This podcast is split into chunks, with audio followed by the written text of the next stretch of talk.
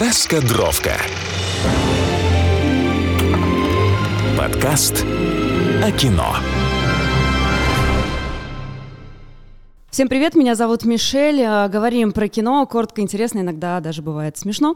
Сегодня у меня в гостях э, режиссер Алена Михайлова.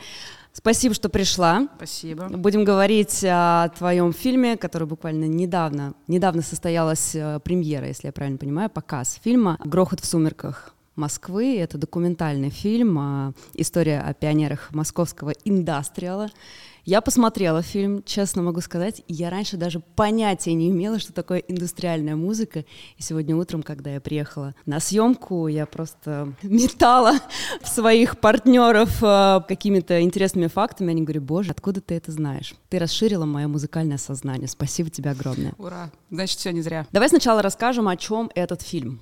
Значит, э, предыстория такая. Тут нам важно упомянуть э, Алексея Мастиева, который под псевдонимом Прохор Алексеев э, работает, тоже наш общий друг, композитор mm-hmm. замечательный и музыкант, который во многих группах играет, в том числе «Собаки табака». Прохор является моим давним-давним другом, мы 15 лет дружим. Благодаря ему в свое время я познакомилась с этой культурой. Вот, и много-много времени с ними общалась. И, конечно, для меня они всегда были героями во всех смыслах, потому что это люди, которые делают то, во что они верят, абсолютно на 100%. И, конечно, это очень вдохновляет э, всегда, особенно когда тебе бесконечно отказывают с твоими какими-то проектами, вот, и ты думаешь, ну ничего, вот есть ребята, которые там делают то, во что они верят, да, несмотря ни на что. Вот, и поэтому, когда Леша предложил мне снять про это фильм, я, конечно, сразу согласилась. Вот, мы стали искать э, формат, ну, как, как правильно, да, про них рассказать, в каком формате, опять же, то есть у нас э, фильм, где присутствуют архивы, и герои рассказывают от первого лица. Mm-hmm. Вот. То есть там нет голоса за кадром. Это вообще такой очень получился интересный фильм, очень динамичный, вот, который, в общем, для своего метража час десять, ну, держит э, внимание все время. Значит, про что этот фильм? Ну, конечно, рассказывать смысл фильма, наверное, не, неправильно. То есть каждый что-то свое в нем увидит, но он в первую очередь о людях бесстрашных, целеустремленных, каких-то в чем-то отчаянных, которые создавали музыку. Вот. Очень эта музыка специфичная, она очень разная, про это тоже они будут говорить. То есть это попытка вообще сформулировать, что такое индастриал, как он родился в России, в частности в Москве, поскольку, опять же, там в разных областях, там в Санкт-Петербурге, даже в Ижевске есть своя индустриальная сцена. Вот. Но мы рассказываем про московскую, даже, можно сказать, про конкретно одну московскую тусовку. Вот. Потому что, опять же, нам многие задавали вопросы, почему вот вы пригласили вот этого, а не пригласили вот этого. Ну, тут как бы всех не объять, и мы взяли действительно людей, которые так или иначе между собой еще как-то объединены, которые вместе выступали, там у них были свои фестивали, ну и сейчас выступают до сих пор, собственно. Давай поподробнее о героях фильма поговорим. Самый известный, наверное, публике это Владимир Епифанцев, э, который в 90-е делал на ТВ-6 на телевидении э, несколько программ. У него была, значит, у него был деконструктор, у него была дрема. Вот, может быть, все помнят такой мем «Тайт или отрубание головы». Вообще то, что Владимир делал, короче, это было что-то совершенно уникальное и незабываемое. То есть можно сказать, что эти ролики там в свое время, когда я их увидела, они просто, не знаю, взорвали мне мозг. Вот, и все ходили, тогда еще не было интернета, ну вот как сейчас, да, то есть все просто ходили, друг другу рассказывали, что я вчера видел такое, просто оказывается. Ну вот, и потом как бы спустя какое-то время да, ну, когда появился интернет, это все превратилось в мемы, конечно, там, благодаря тоже фильму «Зеленый слоник». И, собственно говоря, вот я узнала, что Владимир тоже в числе прочих занимается этой музыкой до сих пор. То есть можно сходить на его концерты, достаточно часто он выступает. Вот. Ну, вот группа «Собаки табака», она тоже считается такой культовой и очень яркой. С ними, э, в частности, выступает Кристоф Хан из группы Swans. Swans тоже такая культовая индустриальная группа. Вот.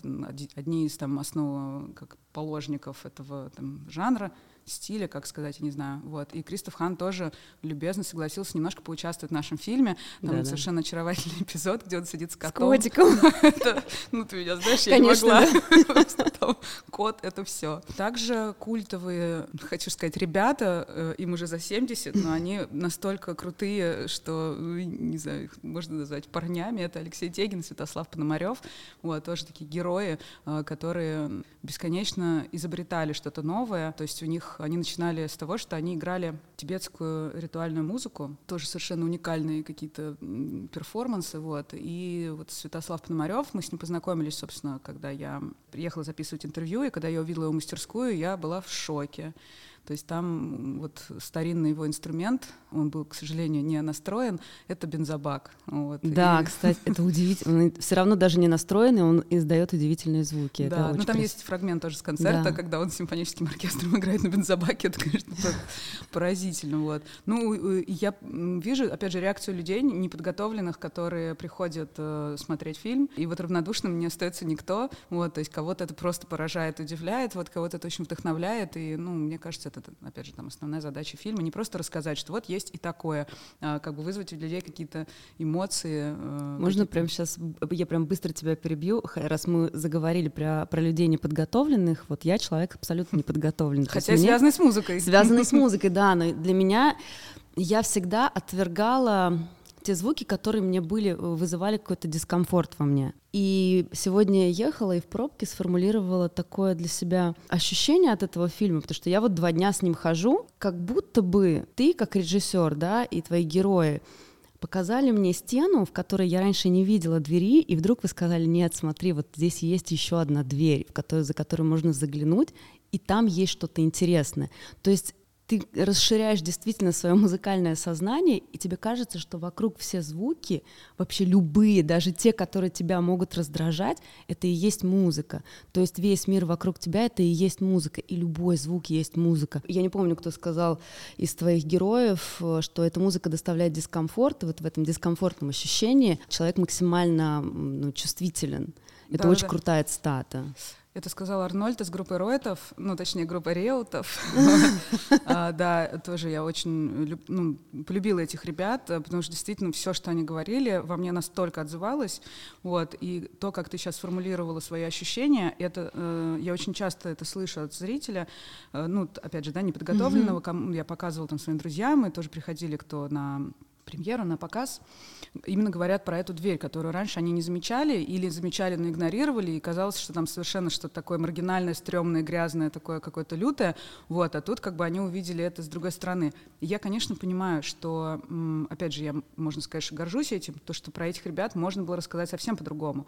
То есть э, вообще вот Лёша, ну, Прохор, он не любит слово «маргинал», а мне оно очень нравится, потому что для Лёши маргинал — это что-то такое ругательное, а для меня маргинал — это такой какой-то, ну, такой рыцарь, который какой-то другой дорогой идет. Вот. Люди, которые обходят какие-то общие, ну, устоявшиеся принципы. Главное, что многие, опять же, говорят, что они никого не пытаются ипотировать, вот как Герман Виноградов, тоже культовая личность, вот у которого волшебная эта квартира. К сожалению, вот он э, умер в прошлом году. Но он тоже говорит о том, что он никогда не расстраивает своих соседей и звучит в строго определенное время. Да. Вот, чтобы вот, и э, тоже вот Святослав Пономарев, у которого мастерская в жилом доме, э, и там проходят концерты до сих пор. Да, да и тоже как бы он никогда не, не мешает соседям. А у меня тоже на самом деле тоже я когда э, снимала, и особенно когда монтировала, вот особенно когда я разгребала вот эти терабайты архивов, там очередной какой-то жесткий диск весь переберу там и э, разме размечаюсь и там что-то там себе разгребаю, Леша э, приносит мне там очередную партию, очередную партию, то есть их было настолько много, и, конечно, хотелось максимально все включить, вот, но когда я это сидела, слушала день и ночь и разгребала, потом я тоже понимала, что вообще вот индастриал, он везде. Многие зрители, вот наша общая подруга Александра, э, тоже мы шли по улице, и она все время говорила, индастриал, там люди какие-то асфальт долбили. Она говорит, о, индастриал, индастриал. То есть индастриал, он потом за тобой повсюду ходит, и это тоже очень круто, что это как-то заряжает. Раскадровка. Я знаю, что вы очень долго снимали, да? Ну, в смысле, и съемки, и монтаж вообще. Сколько по времени это все заняло? Прохор задумал этот фильм, наверное, лет восемь назад, мне кажется, очень давно. Вот. Э, он, э, наверное, изначально хотел просто всех собрать и про всех рассказать, как вот есть такое, есть такое, есть такое. И он начал снимать, и вот э, съемки квартиры Германа Виноградова — это 2015 год. И вот можно сказать, что 2015 год — это старт проекта. Я подключилась в 20-м. Мы mm-hmm. записали несколько интервью, как раз вот Епифанцева мы записали, и Тегина мы записали, Алексея. Потом мы прервались э, на работу над сериалом большим. Вот. И Алексей вот писал э, саундтрек как раз, поэтому мы оба с ним выпали из проекта. Ну, как только он закончился, мы сразу же возобновили съемки и вот э, записали оставшееся интервью. Ну, можно сказать, что да, с 2015 года идет работа. И, конечно, Beat Film Festival, который, в рамках которого проходит премьера фильма, я утром в день премьерного показа проснулась и поняла, что этот фестиваль вообще повлиял на этот фильм, потому что когда мы придумывали формат, когда мы обсуждали, как снимать, как, что включить, как монтировать, вообще, что это будет за проект, я как-то в шутку сказала, ну, потом на бит отнесем, что делать. И тут я понимаю, что мы сидим вообще на бит в конкурсе, это вообще такое счастье, и так нереально. То есть самое интересное, что действительно, когда ты что-то придумал и воплотил это ровно так, как ты придумал, это, конечно, вообще сказка. А что сложное было, самое сложное во время съемок? Был, была такая какая-нибудь во время, во время съемок было очень просто, э, потому что как-то вот мы снимали интервью, и все герои максимально раскрывались, открывались, они были очень все позитивные, открытые, и все с радостью помогали с архивами, все находили кучу материала, и фотографий, и видео, и э, вообще, конечно, теперь я хочу сделать из этого проекта сериал, потому что, ну, материалов и тем... Я хотела, да, у тебя спросить, потому что я помню, ты мне рассказывал, у тебя много архивов, что ты будешь делать с этим материалом, с оставшимся? Ну вот во время обсуждения тоже на премьере вот э, Владимир Епифанцев сказал такую вещь, что, что про каждого героя можно снять отдельный фильм, и у меня тоже в процессе съемок и в процессе монтажа тоже сложились такие как бы похожие ощущения. Не все темы получилось э, раскрыть в фильме, важный, интересный, вот именно темы, которые тоже можно ну, иллюстрировать как mm-hmm. бы, да, всем этим. Поэтому, конечно, хотелось бы э, найти каких-то партнеров, э, с которыми выйти на более такую расширенную версию и сделать э, несколько серий. Вот, потому что, ну, действительно, фидбэк очень кайфовый, то есть э, никого фильм не, не оставляет равнодушным. Вот, поэтому сделать из этого какой-то больший проект, да, то есть какой-то сериал именно про вот эту вот экспериментальную музыку, которая, ну, зародилась в 90-х, какие-то проекты э, переформатировались, какие-то люди ушли из э, там, в бизнес и в какие-то другие как бы, сферы, вот, а кто-то до сих пор остался и продолжает этим заниматься. Вот. И, конечно, про это ну, хотелось как-то более широко рассказать, да, поэтому круто было бы из этого сделать сериал. Расскажи про локацию, которая находится у Филиппа. Филипп, да, Филипп Казинюк. Казинюк, да, вот эта прекрасная кузница, там фантастические звуки и удивительная какая-то локация. Что это? Филипп работает в кузнице при железной дороге. Кажется, да. И это огромная, я не помню, ну как я точно не скажу, короче, это какой-то компрессор, охлаждающий железнодорожные пути, огромный зал. Ну тоже описывать это сложно, это, наверное, надо э, увидеть своими глазами глазами. То есть интересно, что человек, который начинал как э, музыкант, э, вот, ну, конечно, тоже про Филиппа тоже можно отдельный фильм снять, потому что э, интереснейший вообще прекрасный человек. Вот, мы приехали его записывать, когда это увидели вообще, где он, собственно говоря, обитает, поняли, что индастриал просто проник в его жизнь, и с ним теперь в этой кузнице. То есть, ну, собственно, он там и кует, и вот этот компрессор гигантский, там, где какая-то вода, какие-то непонятные вот эти механизмы индустриальные, в общем, тоже как-то мы решили, что это правильно включить фильм, тоже как иллюстрация иллюстрация, да, вот этого э, музыки, которая, в общем, возникает э, в самом неожиданном месте. Есть что-то, что не вошло в фильм, а ты жалеешь о том, что ты не смогла как-то это пристроить, и остался такой классный материал, вот помимо архивов? Ты знаешь, даже не то, что дело в архивах, а мы с каждым участником записывали интервью в таком формате достаточно неформальном. То есть мы говорили на разные темы, и, конечно, в зависимости от э, персонажа разговор уходил в ту или иную сторону. Кого-то мы даже потом повторно записывали, дозаписывали, потому что действительно всплывали какие-то темы, на которые хотелось поговорить еще раз и еще раз. То есть скорее дело не в архивах, да, а вот именно в темах, потому что ну не знаю, может быть, это какой-то спойлер на будущий проект, но вот если брать э, зарубежную индустриальную сцену, то есть какие-то группы, там, например, Einstürzend Neubauten, которые тоже начинали под мостом, э, играли на железках, а потом они стали там суперизвестными во всем мире, то есть их просто везде знают, уже это такое, ну, как бы поп-индастриал, можно сказать. Вот. При этом у нас были проекты, кстати, тоже вот Епифанцев брал у них как раз интервью в рамках вот этих своих э, телепередач, тоже это все выглядит, конечно, нереально. И наши э, музыканты, они как бы не стали также широко известны. То есть mm-hmm. вот в нашем случае формат не вышел, как бы, да, то есть не популяризировался. Хотя это странно. Ну вот странно это или нет, как раз вот хотелось понять, потому что мы разговаривали с музыкантами про то, и для меня это тоже большой вопрос. Вот музыка, которая недоступна широкому зрителю, который не показывают по телевизору сейчас, да, показывали 90-е, сейчас нет. Когда ты к этой музыке приходишь каким-то образом, да, она как некий грааль, который открывает как вот эту дверь, о которой ты говорила. Mm-hmm. И как бы для меня лично пока нет ответа на вопрос, должна ли она оставаться Граалем для того, чтобы она так действовала на людей, да, для того, чтобы она вот так вот сворачивала мозг, когда человек вдруг для себя это открывает и понимает, что это что-то крутое, а не какая-то там помойка маргинальная. Или если ее условно популяризировать, как бы она от этого там станет богаче, доступнее. Должна ли экспериментальная музыка оставаться граалем, или правильно как-то думать в направлении популяризации, чтобы ее показывали по телевизору. Собственно, тоже мы вот с музыкантами, с некоторыми говорили, а что будет, если там «Голубой огонек», будет Филипп Киркоров и вот «Собаки табака». Потому что вот мы сейчас об этом, да, как можем говорить, шутить, смеяться, но на самом деле вот в передаче Епифанцева в «Дреме» э, действительно Киркоров присылал тоже как бы свои клипы и просил их ставить вместе с вот этими вот всеми. На секундочку, да. да, да поэтому было бы, конечно, очень интересно оказаться в какой-то параллельной реальности, где там Алексей Борисов, Киркоров, э, там опять же группа э, Ройтов э, вместе с Киркоровым по Первому каналу. Скажи, а кто снимал, кто оператор? Не хочется про это говорить. Почему? Да нет, но снимала я сама, вот, и вообще это... Но у тебя же есть определенный стиль, это видно, когда ты снимаешь. Ну, стиль. Ну да. Стиль называется «Я не оператор». Ты не оператор, но все равно какие-то кадры я вижу, они очень похожи, где-то пересекаются с проектом э, веб-сериалом типа кино. Для меня они были похожи. Режиссер... Алена является режиссером веб-сериала типа кино, его можно посмотреть на платформе ОК. Что-то общее вот в этих смазанных э, кадрах есть, и это очень красиво, мне показалось. А, вообще, это хорошая тема, потому что тоже вот мы с Прохором про это говорили. Съемки интервью выглядят скажем так, не, не очень, не студийно, скажем так. Да.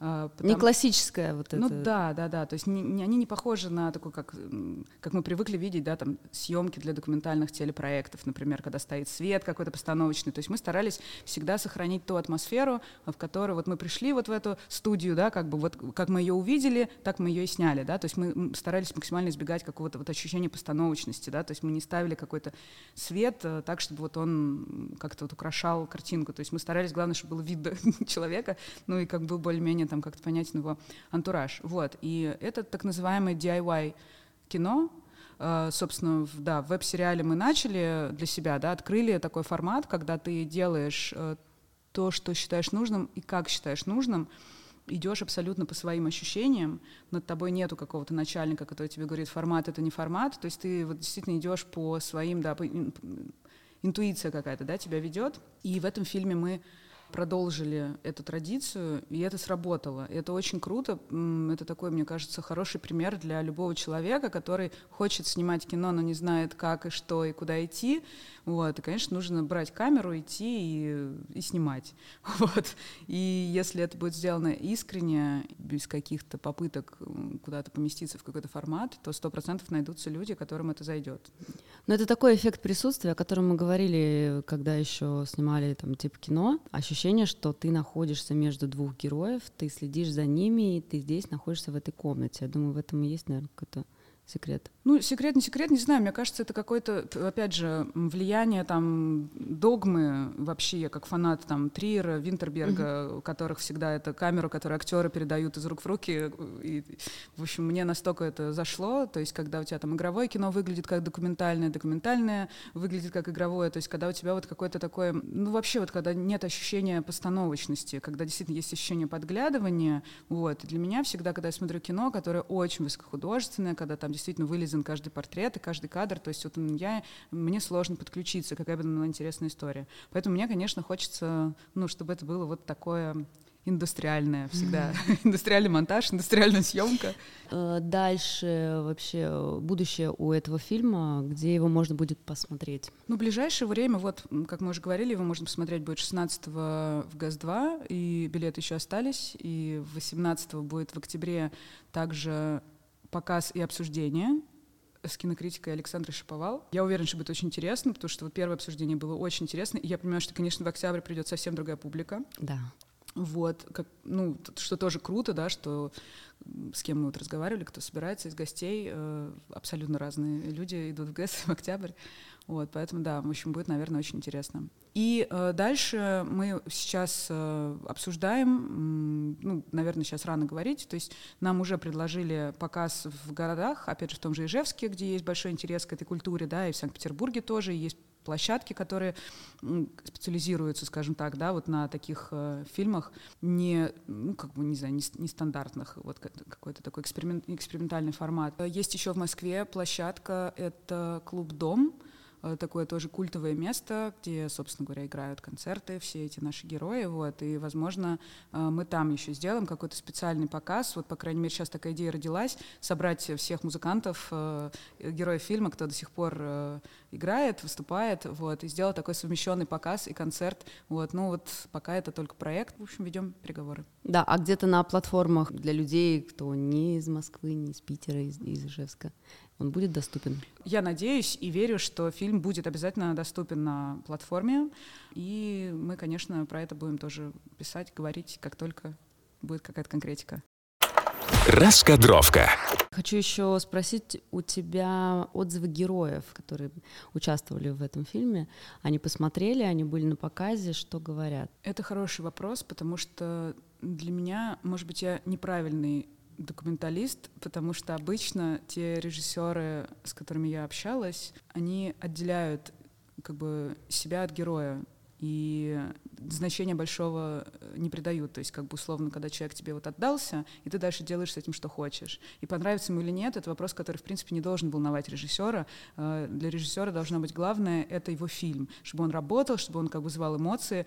Вот. Ну вот у меня вот эта вот э, железа сломалась, то есть я не, не могу отделить как бы ну, человека от героя. Поэтому для меня очень важно было мнение, даже не мнение, мне важно, важны были эмоции, да, как бы и впечатления. И пока все, кто видели, всем фильм зашел, слава богу, это вообще огромное облегчение и радость, что все, кто были на показе, конечно, всем фильм очень понравился. Как будто бы действительно удалось показать нестандартно, с какой-то такой очень позитивной стороны. Почему людям нужно посмотреть будет этот фильм? Вообще тоже э, мы много раз с друзьями обсуждали, что такое вообще документальное кино и для кого оно. В целом, я люблю документальное кино, я с удовольствием на Netflix э, смотрю, смотрела все проекты, и сериалы, и фильмы. Вот. А в целом документальное кино, конечно, для любознательных. То есть и я для себя поняла, что для меня есть фильмы, которые скучно смотреть лично мне, есть фильмы, которые очень интересно смотреть лично мне, так же как игровое кино, да, документальное кино очень разное, очень разные есть подходы, да, есть такой более телевизионный формат, есть более такой арт-формат. Кстати, вот э, у нас совмещенный показ э, перед нашим фильмом пока показали э, короткометражку «Я Жак в Кусто», и это совсем другой фильм, абсолютно. Э, он даже я не знаю, что эти фильмы объединяет, но, наверное, какая-то идея общая есть. Вот, но э, мне очень понравилось, что ну, вот, наглядно видишь, даже если вот человек случайно никогда не смотрел документальное кино и пришел на этот показ и увидел два этих фильма, уже он может понять, что ого, вон что, оказывается, какие разные бывают вообще фильмы. Поэтому нужно, наверное, смотреть тем, кто интересуется, кто хочет что-то новое для себя открыть. Нужно ли смотреть этот фильм тем, кто и так знает? Ну, тоже нужно ностальгировать. Опять же, пришли ребята, все, которые играли в этих группах, в конце 90-х, в начале 2000-х, я помню, мы ходили еще на концерты их в клуб проект Аги, такой был замечательный. И вот они все пришли, я так рада была их видеть, вот, и тоже им всем понравилось, все поностальгировали. Ну, то есть для человека, который в теме, конечно, это и воспоминания, и какие-то свои ассоциации с молодостью, как все угорали на этих концертах. Вот. Люди, которые совершенно не в теме, ну да, они, конечно, немножко шокированы, но, по крайней мере, все отзывы были такие, что круто для себя открыть что-то новое ты, когда снимала этот фильм, ты для себя что-то новое открыла? Ты уже до этого была знакома с индустриальной музыкой, а вот в процессе были какие-то для тебя открытия личные? Помимо того, что можно играть на бензобаке, да, были открытия, было очень много открытий. Вообще какие-то совершенно магические вещи всегда происходят, когда ты снимаешь. Ну, и игровое тоже, и документальное, как оказалось, тоже. Потому что у меня было такое, например, что я о чем-то думала несколько дней, ну, опять же, там, заморачивалась над каким-то вопросом, искала на него ответ.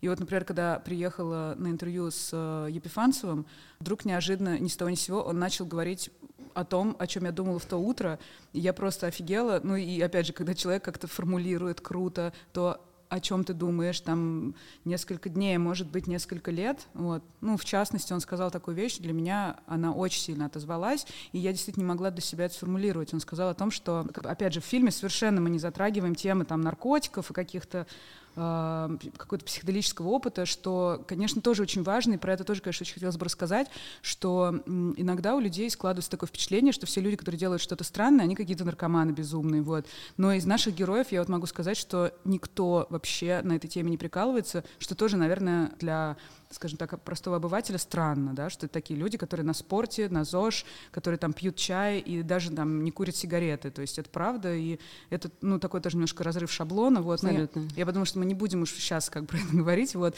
И как раз, когда мы с Володей это обсуждали, вот, он сказал о том, что самый сильный галлюциноген, с которым вообще человек э, сталкивается, это страх, который рисует совсем не те картины мира. И чем раньше ты его растворишь, тем лучше. Вопрос, каким образом. Вот, вот это, конечно, очень сильно мне отзывается.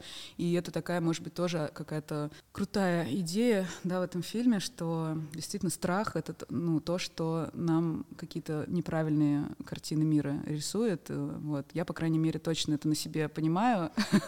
вот, поэтому тоже я надеюсь, что это ну, как бы отзовется у, у зрителей. Важно, наверное, сказать, что я не со всеми героями была знакома заранее. Бывает такое, что у тебя какой-то образ складывается о человеке, который, может быть, там отчасти им транслируется, отчасти складывается из его творчества. И когда ты пересекаешься с человеком у него дома, видишь его быт, его образ жизни, его коллекцию машинок, понимаешь ты, что он вообще там очень трогательный, позитивнейший, прекрасный человек, что тоже, можно сказать, открытие. Хотя Виктора Пуза я знала тоже давно, но очень классно, что есть возможность, ну, как бы, да, показать этих людей и с такой стороны тоже душевной. Хорошо, спасибо тебе огромное. У нас сегодня в гостях была режиссер Алена Михайлова. Спасибо. Это был, правда, интересный разговор, и для меня было в этом фильме очень много открытий, но вот сейчас я скажу прям как супер дилетант. Я раньше не понимала, почему металл называется металлом. И только во время просмотра фильма я такая, а, а, про металл сейчас тебе расскажу отдельно. Это классно. Ну что, меня зовут Мишель, услышимся. Пока.